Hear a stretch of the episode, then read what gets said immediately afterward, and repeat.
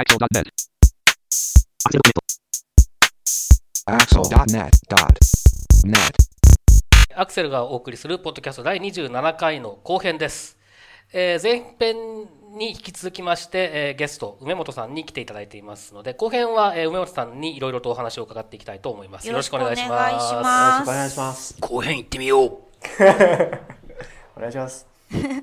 じゃあまずは自己紹介お願いしはい。。えー、僕はですね、iPhone アプリを作っている、あの、梅本のんと言います。で、どんな iPhone アプリを作っているかっていうと、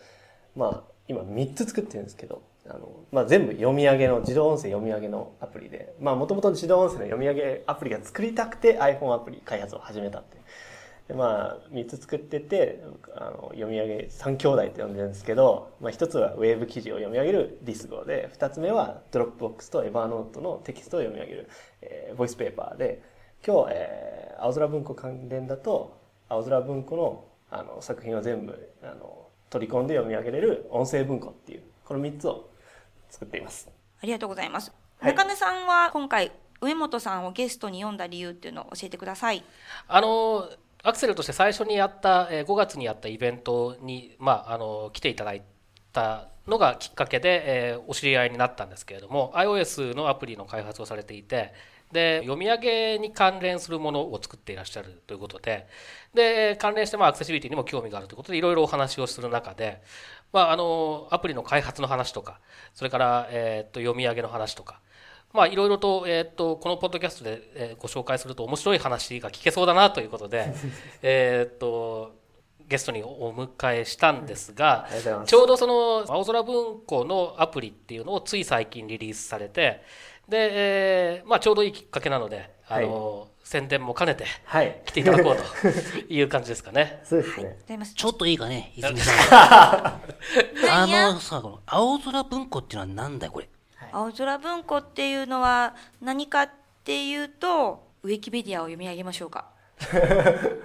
青空文庫は日本国内において著作権が消滅した文学作品あるいは著作権は消滅していないものの著作権者が当該サイトにおける送信可能化を許諾した文学作品を収集公開しているインターネット上の電子図書館であるというのがウィキペディアでのあー、なるほどね。分かった気がする。委員長オッケー。どうぞ続けて。そうなんですよ。まあ要は、あの、なんですかね、著作権の切れた夏目漱石とか、太宰治とか、宮沢賢治とか、最近だとバカボンドの原作の、えー宮本武蔵とか、あ宮本武蔵はい。それはもう今年青空文庫のあ豊作年って言われてるんですけど、そうですね。すごいみんなが読みたいような小説がちょうど読めるようになったっていうこの当たり年って言われてるんですけどまあそういう1万2,000以上の昔のあの名作とかの小説が無料で読めるっていう。そういうのをそあの読めるデータベースみたいなのを作られているっていう日本の。そうですね。で、90、さっきもちょっと言いましたけど、97年ぐらいから、えーっと、地道に、えーっと、活動を続けていて、あの、最初は、ええーっと、エクスパンドブックっていう、まあ、ちょっと特殊な、あの、特定のアプリを対象にしたフォーマットでやってたんですけど、今は XHTML と、あと注釈付きテキストって呼ばれている、えーフォーマットで公開されてますね。で、この注釈付きテキストっていうののその注釈って何かっていうとそのレイアウトに関する情報だったりとかあとまあ Ruby だったりとかそういうようなあの付加情報がいろいろ入っているので実はこれを処理するとすごくあのまあユーザーのニーズに合った形で表示したりとかあまあ読み上げも含めてですけれども、えできるっていうようなそういうような特徴もありますね。で今回その8月に音声文庫というのが新しくリリースされたということなんですよね、はい。じゃあもう少し音声文庫について、はい。もう少し詳細をお願いします。した。詳細は、えーまあ、簡単に言うと、青空文庫の、えー小説を、まあ、自由にダウンロードできて、えーそれを読むだけでなくて、読みたいときは読んで、耳で聞きたいときは自動音声で読むっていう、そういうアプリですね。読むと聞くをつなげるっていう、すごい、ちょっと分かりづらいんですけれども、アクセシビリティ的にもすごい僕はこれは本当にアクセシビリティに通じるものだなと思ってたんですけどまあほもともと作りたかったのは読む時間がない人とかあの、普段読みたいけど読めない時に、あの、耳から本が楽しめるようにするとか。あとはまあ、延長線上で単純に目が見えない人がそのテキストを読みたいものを耳から楽しめるっていう結果になったんですけれども、まあ、そういう音声文庫ってまあ青空文庫を単純に読み上げれるっていうアプリですね。これについて中根さんはいつもうすでに試されました？ちょっとだけ試しました。ちょっとだけ？はい。いかがですか、あのーいやまああのー面白いというかやっぱりこういうものに対するニーズっていうのはあるんだろうなっていうふうに思っているので、えーいいなと思うんですけれどもあのえー、と読み上げの青空文庫を対象にした読み上げのものって他にも多分はい。いくつかあるかなと思うんですが、はい。売り売りは何ですか？売りはですね、はい。やっぱりもうユーザビリティというか、まあ、使いやすさっていうのを僕はすごい追求してたんですけどまあいろいろいくつかあるんですね。2つか3つぐらいあるんですけどまずはまあアカペラっていうあの海外でもあのすごい評判のいい音声エンジンのライセンスを受けていてそれを使ってるっていうのがまあ一つの売りっていうのもありますけれども単純に僕はもうすごい使いやすさっていうのをまあ、自分が使うために作っているので、あの、すごい優先しているので、まあ、なんですかね、あの、ロック画面で操作性がいいとか、ロック画面でそのいあの iPhone のヘッドホンから操作をしやすいようにするとか、あとは読んでる時にハイライトがいくとか、まあ、そういう操作性ですかね、売りっていうのは。なるほど梅本さんのブログ今見てるんですけど、はい。おかんでも使えるアプリ それはおかんでも使えるっていうのはその品質基準というか そうなんですね。それはですね、ちょっとあの、音声文庫だけの話にはならないんですけども、はい僕はちょっと、まあ、自分がもともと作ったのは、ちょっとまあマニア向けなアプリを考えてたんですね。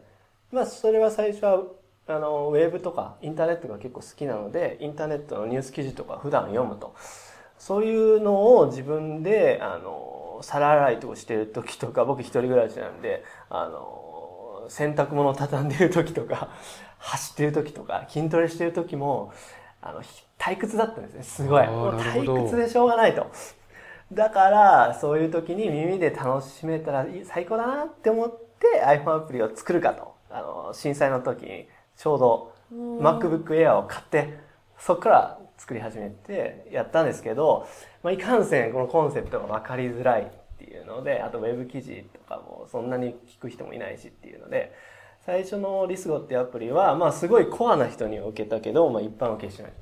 で、二つ目に作ったのは、いや、もっとシンプルなもので、もうちょっとみんなが分かりやすいものにしようっていうので、次は Evernote とか Dropbox とか、あとテキストの貼り付けとか、そういうもうちょっとその敷居を下げて、えー作ったんですね。それが、 Voicepaper っていうアプリなんですけれども、それでもまだおかんには届かない。おかんは Dropbox とか Evernote とか分かんない。まずそこですよね。なんなんすかこれみたいな感じなんで、で、そういうふうな時に考えてた時に、青空文庫っていう無料で小説テキストとかを、あの、使っていいっていうプロジェクトあるよって聞いて、あ、これなら、 Dropbox とか Evernote とかわかんないおかんでも、もうアプリを開いた瞬間から、まあ、あ夏目漱石とか、太宰治とか、まあ面白いコンテンツが使えるので、青空文庫以外だったら著作権関係で入れられないですけど、青空文庫だったらもう著作権切れてるので使っていいと。そういうことで、えー、3つ目に音声文庫っていうすごい一番おかんでも使えるアプリを作ったという 流れです。なるほど、すごい。で、私も入れて、ちょっといろいろ試してみたんですけど、私、えっ、と、この音声文庫を入れると自動的に青空文庫のはい。内容が読めるっていうふうに考えて、だから青空文庫のアプリやデータを持っていなくても、音声文庫を入れると、青空文庫にある、えーコンテンツを読むことができるということで合ってますか？すごい、ものすごくいい質問なんですけれども、はい。えー音声文庫をまずインストールすると、と、元から入ってる作品が10個ぐらい入ってるんですよね。で、えー元から入ってる元か作品っていうのはら入ってる作品っていうのは音声文庫に入れてるその有名な作品だけ10個だけ最初に入れといたんですねあ、これなるほど本本棚っていうとこ本ろ。棚っていうあ、入りますね。じゃあはいこのラインナップは梅本さんラインナップ僕があのーまあ、勝手に決めて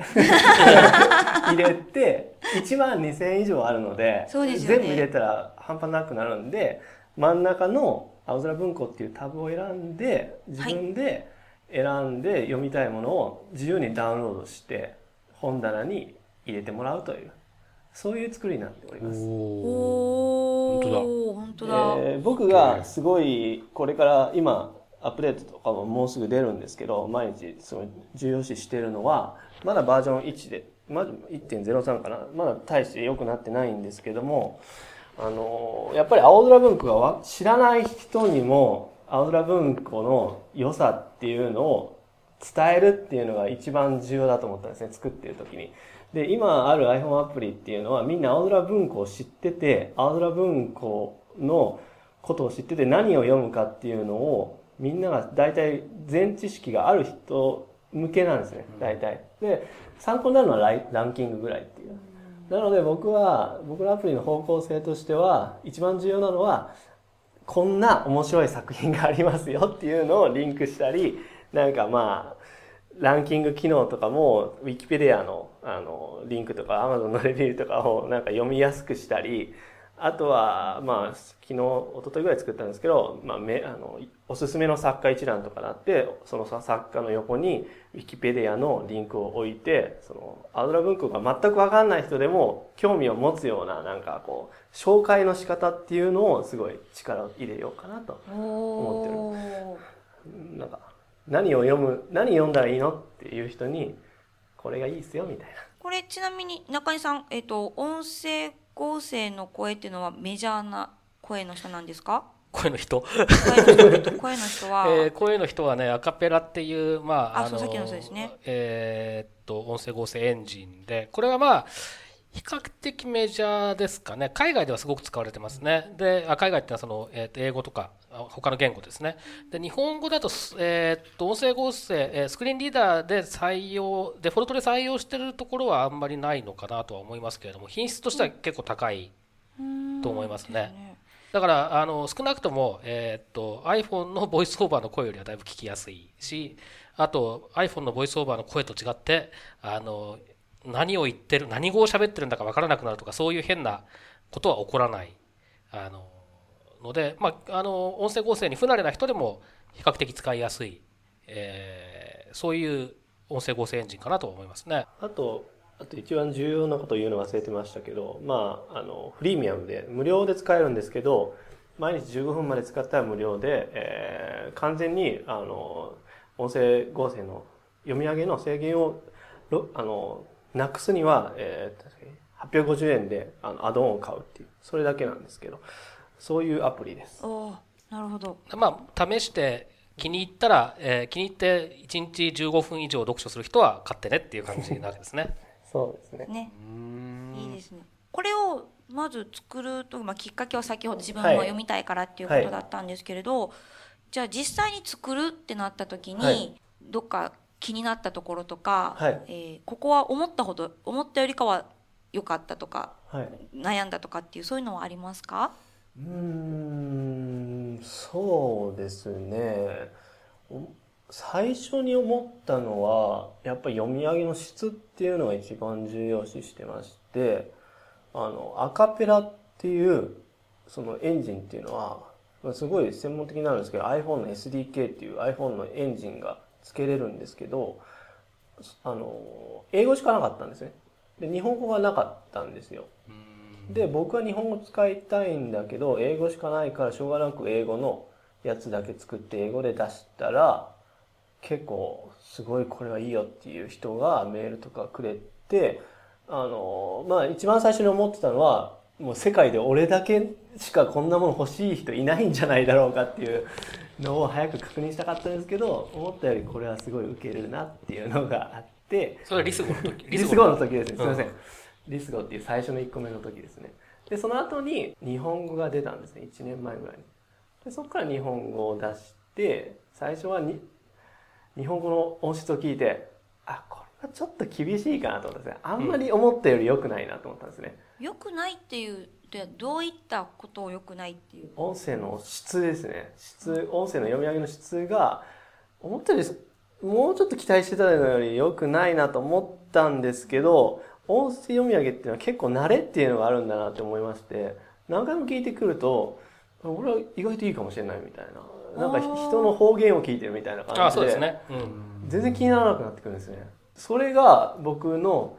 まあ驚きだったんですけどそれもなんか分かってもらうにはやっぱりしばらく使ってもらわないといけないからどういうふうに何分ぐらい使ってもらうとかそういうのを悩みましたね。いかに慣れるまで使い続けてもらうかっていう、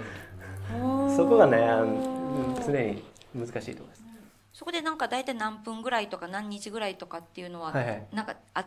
一つ自分の中で指針はできたんですか？それはまあなかなか難しいですけど、まあ、好みとかの慣れってほ人によって違います好みとかある。んで根本さんは大体どれぐらいでいい感じと思ったんですか？それがよく覚えてないんですよ。すごい重要なところなんですけど大体て。15分か30分ぐらいかなみたいな。そんなもんなんですね。結構結構早早くに、まあもっとかもしれないですけど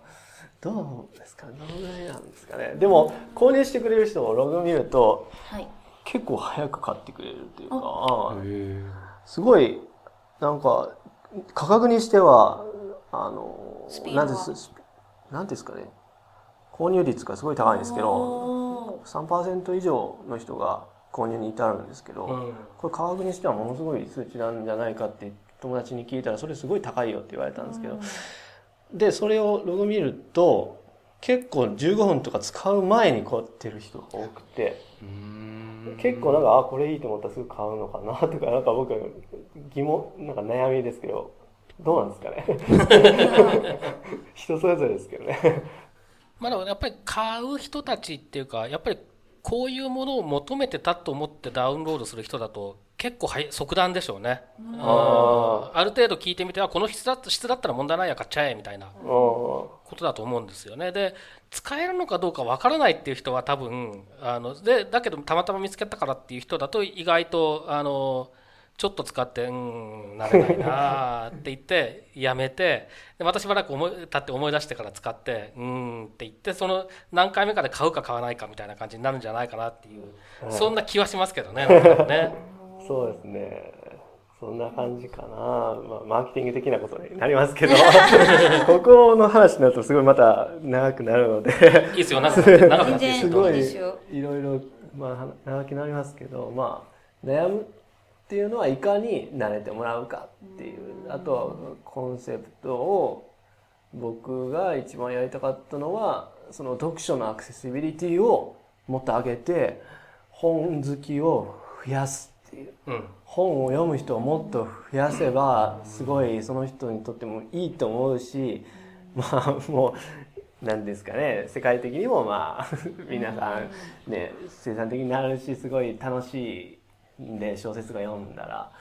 で僕はもともと本好きだったんですけどあの今のブログ書く前は単純にひたすら読書感想文書くばっかりのブログ書いてたんですね。でもっと本を簡単に読みたいなって思った時に読み上げっていうのに出会って最初はパソコンで読み上げ MP3 を自分で作ってたんですね。あ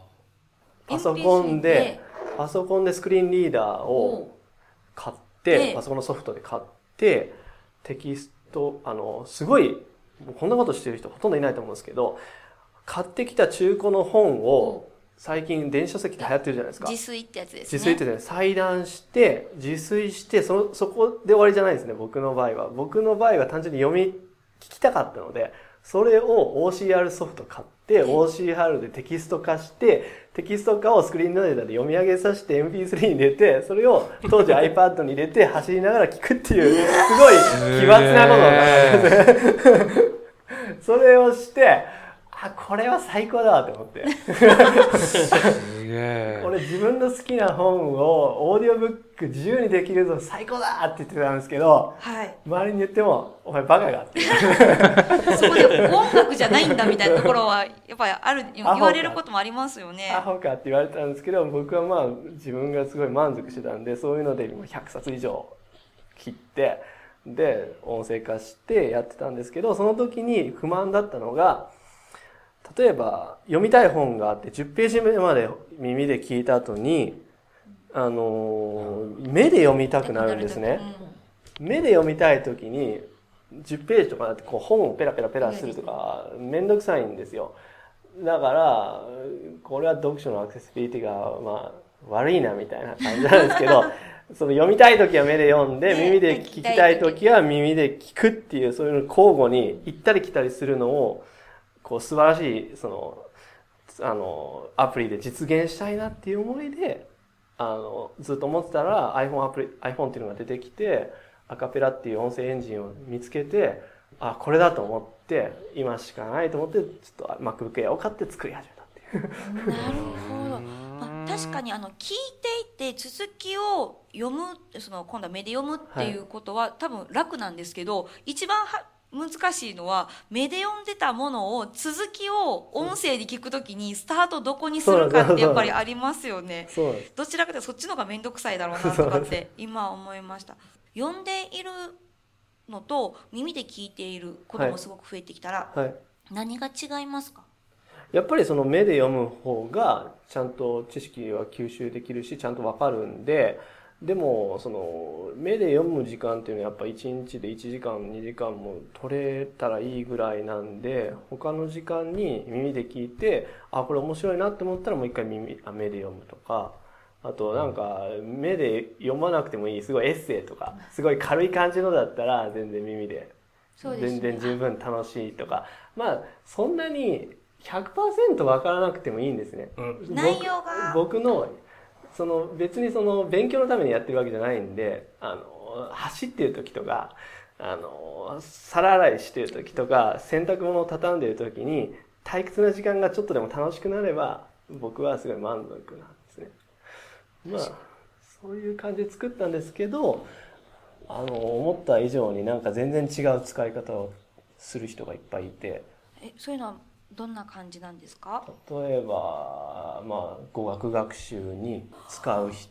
とかボイスペーパーっていうアプリだと英語とかスペイン語とか何でもあるんでドイツ語とか。でエヴァノートにまあ入れてエヴァノートにバババって入れてそれを何回もリピートで聞いて試験対策に使う人もいるし英語学習に目で耳目で見ながら耳で聞いてすごい分かりやすいですっていう人もいるしあの目で読むだけだったら疲れるけどこれだったら楽ですっていう人もいるしあとは文章を書く人がプルーフチェックっていうその誤字脱字を間違うのをチェックするために使ってますっていう人もいるしでその延長線上であのあの目の見えない人がすごいこれいいから使ってますっていう人もよくメールも来ますしいろいろな使い方があるなと思ってます。確かにあの読書のアクセシビリティっていうキーワードがまあ出てましたけどアクセシビリティっていうキーワードを意識し始めたのってのはなんかきっかけはありましたありましたありました。それもすごい よくぞ聞いてくれましたっていう感じなんですけどそれはまさにそのこの前のイベントは何でしたっけ？アクセシビリティの僕が初めて。はい。は5月のやつですね。はい。皆さんとビギナーズお会いしたですね。はい。あれの直前ぐらいです。ああれのあ直前ぐらいにあのちょっとまあ、えー仲良くさせてもらってるゼロベースの石橋さんっていう人にそのこの前のアクセシビリティのイベントを教えてもらった時にあのこれは君のアプリはまあそういうなんかアクセシビリティっていうのを高める意味があるねみたいなこと言われてはあみたいな感じの アクセシビリティかみたいな感じで思ってそう言われるとそうだなみたいな。よしこれからこういうふうに言おうみたいな。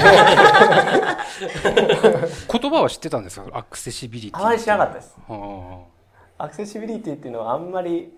使ったこともなかったです、うん。でもアクセシビリティっていうのはそもそもその単純に目の見えないとかそういうなんか障害者向けのだけのあのものではことない。ものではなくてまあ単純にその普通に自分でもアクセシビリティが悪いなって思うことを意識するようになりましたねその言葉を知ってから、うん。じゃあそそのまあ最初に開発されたのがリスゴだと思いますけど、その時は特にじゃあそのアクセシビリティ云々ってことはあんまり意識してなかった。してなかったですねその時は。特に。あんまり、うん、あんまり知らなかったですねそういうことは。でなんか例えばその、えー、と実際に、えー使った人使ってた、まあえー視覚障害者とかからのフィードバックとかっていうのはなんかあそうそういうきっかけみたいなのがあったんですか、はい、ありました。それは、ものすごい嬉しかったんですけど、これは、僕、あの、海外の人だったんですけど、最初は英語だけだったんで、海外の人からメールが来てたんですけど、あの、自分は目が見えないけど、これのおかげですごい、あの、毎日の生活がかなり良くなった。最高だよ、みたいなことを書いてくれて、僕はまあ、読み上げを作るっていう時点で、おそらくそういう人にもニーズあるだろうと思ったんですね。でも僕があのアプリとかを何でも作るときにあの心がけてるのはやっぱりそのどこに絞るかっていうその軸をどこに絞るかっていうのは重要だなと思って最初は後々その結果的にそういう人たちが使ってくれたらいいなとは思ってたんですけど最初はやっぱり自分がまあ、ペルソナだというその自分がまだ最初のユーザーだっていうので、まあ、そこに絞って作ってたんですけどあやっぱりそういう人にも便利なんだなってそういう実際のフィードバックが来てから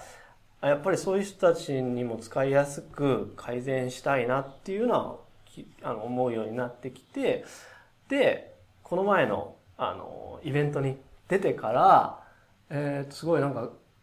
ツイッターとかでその目の見えないけどあのすごいこのアプリ使ってますっていうメールとかもよく来るようになってツイッターでもフォローの人が増えてきてすごいフィードバックが増えてきてその何ですかねアプリのアクオリクセティも。ビリティのクオリティもそそこら辺もすごい意識するようになってかなり改善するようにしました。あー。作り始めた時は初めてその開発始めた時っていうのはあのボイスオーバーの存在ってのは知ってました？知らなかったです。あー。実は全然知らなくてこの前のイベントで初めて知ったあそうなんですか？あそうなんだ。多分ほとんどの人知らないと思うんまあですよそうだと思います。それはそうだと思うんですけど。うん開発者でも知らない。うん。人が多いと思います、なるほどでじゃあ、えー、と実際にそのボイスオーバーっていうのを知ってじゃあちょっと使ってみようっていうんで使ってみてはい。でまあ開発の方にも反映するようになってっていうような感じなんですかね。じゃあ今そうはですね。ままだ完璧じゃないですけど最近はもうボタン一つとか作る時もとりあえずボイスオーバーオンにしてとりあえずちゃんと使えるかなみたいな。うん。そういうのをまあチェックするようになったのはこの前のイベントに行ったおかげでした。ああなんかイベントやった甲斐がある。変わりましたね。本本当にビギナーズが集まりましたよ。うん、素晴らしい。素晴らしいですね。自画自賛。やっぱりこれは続けなきゃですねイベントも。イベントは続けた方がいいです。そうですね。ではい。こういう人が一人でも増えてくれればねそそれだけが使いやすいアプリが増えていくわけですからね。でもこれ本当いいですね。本当にいいですね。あありがとうございますすごい。本棚に入ってるやつだけでもちょっと 順番に。いいですよね。すごい。聞いてみたい。人間失格とかすごい面白いですあああなんか昔読んだ記憶があるな。あとまあ人間失格と心をあとりあえず心面とりあえず読んで夏目漱石結構面白いんですよ。なんだかんだ言って。うん。ね。いやー私銀河鉄道の夜って子供の頃から大人なので何度かチャレンジしてるんですけどいつも途中までしか読めないんです、なのでこれで私もしかして最後まで ストーリーをようやく知ることになるかもしれません。あと寝る前とかに。あそうですね。あスリープ機能をつけて。そうこれスリープタイえマーついそれどこにてるんですねあるんですか？こうひらななんかなんか開いくじゃん。てはい。で下にメニューがあるでしょ？はい。これをこれ押すと。切り替わってこの右端が。おおおなのでそれを寝る前に聞きながら 勝手に止まるんで。すごい。げえ至れり尽くせりだなこれそうなんです自分が欲しいものをとりあえず入れましたっていう感じで。音声で本を読む時の問題点は寝た時にあのどこまで戻ればいいか分かんなくなるっていうはい。問題点があってですね。昔僕たち、まあ、僕たち視覚障害者はずっと、まあ、ちっちゃい頃からその展示の本と、えー朗読されたカセットテープ、まあ、僕ら僕らの時代だとカセットテープですよね。で、えー、と本を読むって慣れてるんですけれどもカセットテープは、まあ、最大でもその間の終わりまでなので。そうですよね。まあ長くて60分とか。そうそうそう。そそんな程度なので、はい。まあ、あの運が悪いとねオートリバースしてずーっとこう あそんな古い話は回ってえっと戻って。で、えっと、なんですけど、最近その CD とかになって、その一つの、なんていうんですか、メディアの長さがすごい長くなっちゃったから、あの、気がつくと朝ま、朝になっても読んでたりするんですよ。こうなるとね、もうね、どこまで戻っていいものやら分かんなくなってね、あの続きを読む気力が失せるっていう問題があってですね、結構重要なんですねこの。結構重要僕にとっても重要だと思うどこ読んでもせっかく寝たのに音声でまた起こされるみたいな。あそれもあります。ね ありますね。何回もありまして。眠りが浅い時に眠りね浅い時に。クソみたいな。自分で作ったアプリで。クソみたいな感じで。なんかあのーなんか睡眠改善アプリとかでその iPhone の加速度センサー使ってあの寝たか寝たかどうか検知するやつあるじゃないですか、そうはいありまありますすよね。あああいうのをつけたらどうですか？ああいうのね考えたんですけどこれそこまでするべきかなみたいな。まああの深くなった時に切るみたいな。ことですねそれできたら最高ですよね。ね。でもそれ結構すごいですよねそれできたらそれね、できたら。昔さ睡眠学習ってあってあった。あれ学習できないでしょ。枕になんか テープレコーダーがなんかついてて。英語の勉強とか。うちの兄貴買ったんだけど 大してね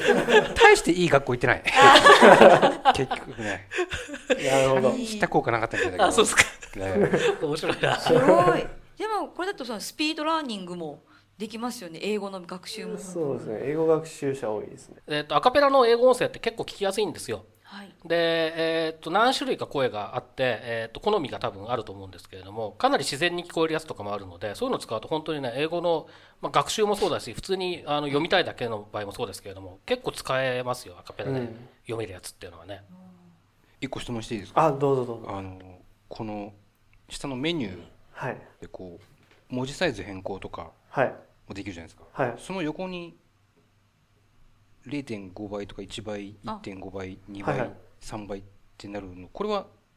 これは何の？音声速度ですね。ああ速度ね。あちょっと分かりづらかったですかこれ。音声速度ですね。なるほどななるるほど。ほど。読み上げスピードか。はい。で基本はこれ無料で5段階できるんですけどあのこれも中根さんに出会って知ったんですけどあの普段から読み上げ音声使ってる人ってのはもう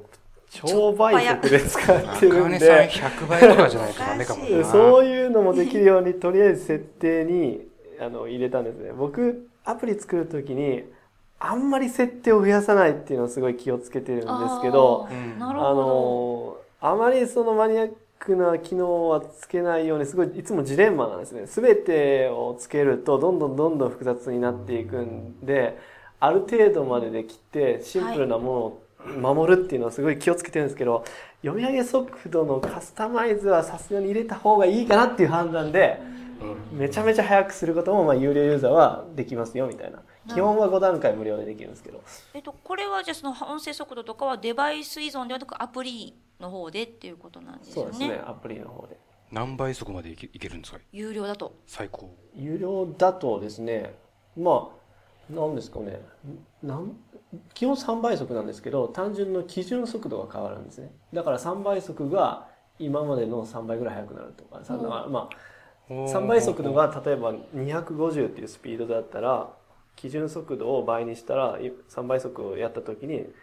単純に500になるとか。あそういう感じで僕はその僕の使い方なんですけど単純に気分によって速度を変えるのでなんか寝る前とかだったらゆっくりもするしすごいその集中できる時は早く。するんで例えば、うん、そういう時にパッパッパってあのワンタッチで切り替えるっていうのが重要なんで基準速度だけ変えれるようにしましああなるほど。確かにそれすごく重要な視点でその速度、ぼまあ、僕なんかはその音声構成っていうのはまあ1日のうち何時間ぐらい使ってるか分かんないぐらい使ってますけれどもやっぱりその集中力がある時は早くていいんですよね。はいで集中力があんまりない時とかはやっぱり遅くしたいとかあと読んでる内容によってもちゃんと聞きたいものはちょっとゆっくりにするとかやっぱりあるのでその辺のカスタマイズができるのはすごく重要だと思いますよね。あとは書籍だっていうところもありますよね。書籍の種類とかうん。にもよって、まあ、文体とかね。そうですよね。そういうので早早くても聞きやすいものと、あの早いとちょっとよく分かんなくなっちゃうものとかってやっぱあると思うんですよね。そうですね。でまあ慣れてくると、まあ、文章その小説をね音声読み上げで聞きたくねえよっていう人もいるんですけどおかんがまずそれを言ってきたんですけど 僕の友達もなんか OL が読み上げてるみたいで嫌だみたいなこと言ってたんですけど僕がいつも言うのは、まあ、しばらくしたら慣れてくるしその重要なのはそのあんまりその抑揚とかつけずになんか透明な存在の方が逆にいいんだって慣れてきたらっていう僕はこういう説得の仕方をそのこれくり回しって言ってますねあんまりその抑揚とかそういうなんか色をつけない方がいいんだよみたいな逆にみたいいやでも実際その通りでやっぱりその、えー、と抑揚をつけて読む人っていうのは、えーそれが一つのまあパフォーマンスになっちゃうんですよねあアートアートととしての。で結局その人の解釈がそこに混ざってしまうので入り込んでしまうので読み方で。だけどその客観的にというか、えー主観を一切入れない状態でユーザーに伝えてユーザーがそれを、まあ、自分の中で抑揚を補って読むっていう方が小説を楽しむっていう意味では多分僕は正しいんじゃないかなって個人的には思ってますけどね。うん。なまあまあいろいろ漢字を間違えたりするこもいろいろあるんですけけどね。どね。そこら辺もっとよくできたらいいなとは思ってるんですけどもっと音声エンジンもっといいの出ないかなみたいな、うん。常にその探してるんですけどね、